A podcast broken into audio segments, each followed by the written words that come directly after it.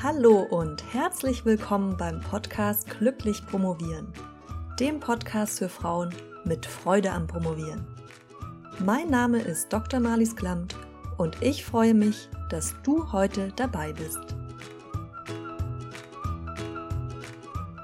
Hallo, schön, dass du dabei bist. Ich möchte, bevor es losgeht mit dem Thema, wie du dir selbst eine gute Chefin bist, noch eine kurze Ankündigung machen. Und zwar haben wir diese Woche am Freitag, also am Freitag, den 24. April von 10.45 Uhr bis 12.45 Uhr, also zwei Stunden lang, das vorerst letzte Coworking-Event. Du kannst dich dafür anmelden unter promotionsheldin.de slash Glückspost und Glück mit UE schreiben.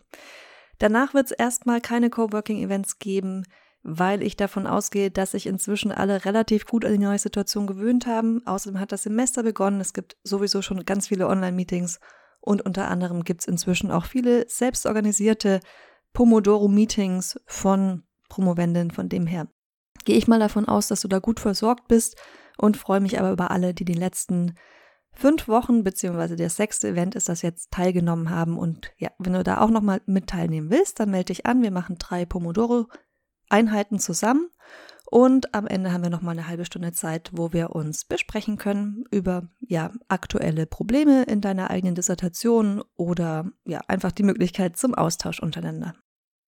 Ich habe letzte Woche unter meinen Newsletter-Abonnentinnen eine Umfrage gemacht, was sie sich als nächstes Thema wünschen und da gab es zur Auswahl die Themen die Kunst Nein zu sagen, promovieren, während die Welt untergeht, wie du dir selbst eine gute Chefin bist und warum jetzt der richtige Zeitpunkt ist, mit der DIS durchzustarten. Und da gab es auch noch die Möglichkeit, selbst Themen vorzuschlagen.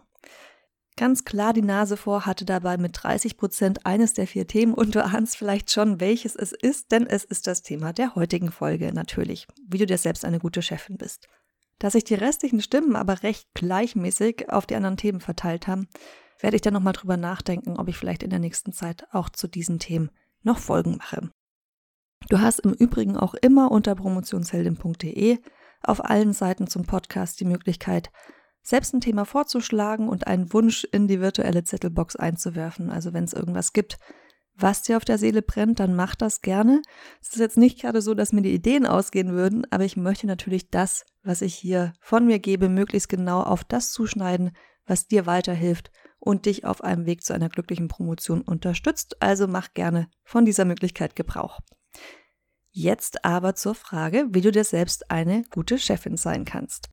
Da möchte ich dich zunächst mal zu einem kleinen Brainstorming einladen und ja, dich dazu einladen, dass du dir selbst die Frage stellst, was du von einer guten Chefin erwartest. Ja, wie stellst du dir deinen Chef, deine Chefin im Idealfall vor? Was hat sie, was hat er für Eigenschaften?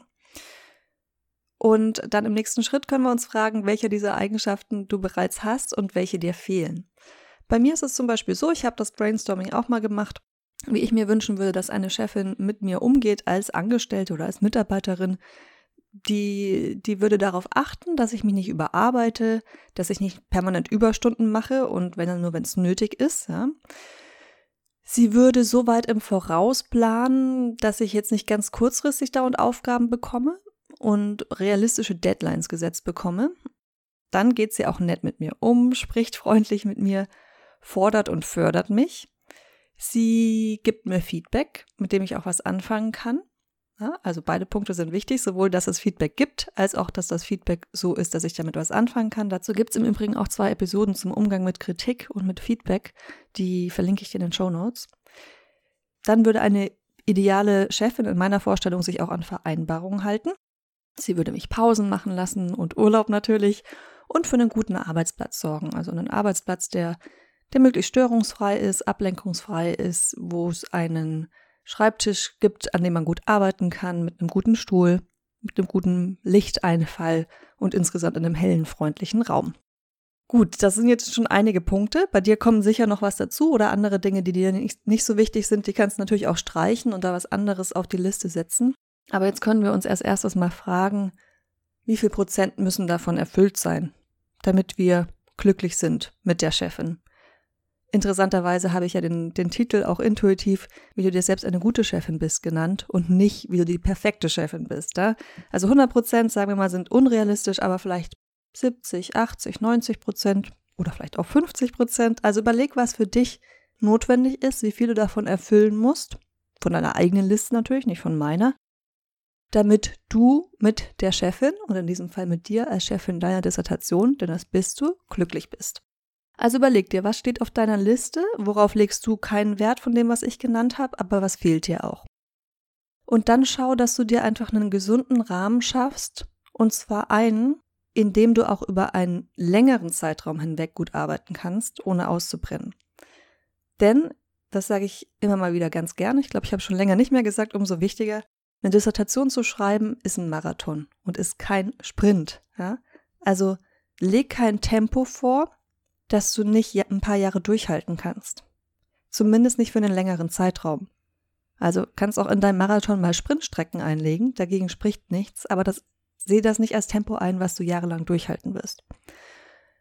Und dazu den gesunden Rahmen zu schaffen, gehört eben auch, dass du Auszeiten einplanst, Urlaube einplanst, Pausen einplanst und insgesamt gut für dich sorgst. Dann möchte ich noch einen, einen weiteren Bereich ansprechen, der noch ein bisschen darüber hinausgeht, aber den ich auch ganz wichtig finde. Und zwar ist das die Wertschätzung für das Projekt Promotion und für die Arbeit an sich. Dazu gehört auch, dass du dir über Prioritäten klar wirst. Und zwar in diesem Fall meine ich Prioritäten der Aufgaben, die für die Dissertation anfallen. Also, dass du dich fragst, was muss ich da zuerst machen? Womit verdrödel ich nur meine Zeit? Ähm, wo ist vielleicht auch kein Perfektionismus angebracht? Und wo drücke ich mich mit dem Perfektionismus, also damit Aufgaben perfekt erfüllen zu wollen, was ja sowieso nicht möglich ist, aber das ist ein anderes Thema, darum Sachen zu machen, die eigentlich wichtig sind. Das heißt, als gute Chefin deiner Dissertation, deines Promotionslebens, legst du den Fokus auch darauf, dass das getan wird, was wichtig ist, und du deine Zeit nicht damit verdrödelst mit Perfektionismus an den falschen Stellen oder mit Prokrastination. Apropos Prokrastination. In der letzten Zeit, also wirklich in den letzten Wochen, haben mich immer mal wieder Mails erreicht, ob es das Prokrastinationsjournal eigentlich noch gibt. Das hatte ich letztes Jahr mal angeboten, passend zur Folge, zur Episode 16, Schluss mit Prokrastination. Da hatte ich fünf Antiprokrastinationstipps mit sofortiger Wirkung gegeben. Also wenn dich das interessiert, hör dir die Folge mal ein, an. Und das hatte ich damals eine Woche lang zum Download angeboten. Ich nehme an, dass diese erhöhte Nachfrage nach dem Prokrastinationsjournal auch daran liegt, dass gerade viele im Homeoffice arbeiten und vermehrt an der lieben Prokrastination leiden. Und aus diesem Grund habe ich beschlossen, dass ich das Prokrastinationsjournal nochmal eine Woche lang verschenke. Wenn du jetzt eh schon im Newsletter bist, dann bekommst du einen Link oder beziehungsweise hast den heute schon bekommen zum Download des Journals, Freihaus in dein Postfach geliefert. Und ansonsten kannst du dich aber jetzt auch ab heute eine Woche lang auf promotionsheldin.de einfach auf der Startseite bis zum 28. April also anmelden und dann kriegst du auch nochmal den kostenlosen Zugang zum Prokrastinationsjournal. Jetzt aber zurück zu unserem Thema. Wir waren bei der Wertschätzung des Projekts Promotion. Dazu gehört für mich auch ein Punkt, der nicht so oft angesprochen ist, den ich aber auf einer unterschwelligen Ebene wichtig finde. Und zwar wie du über dein Projekt nach außen kommunizierst.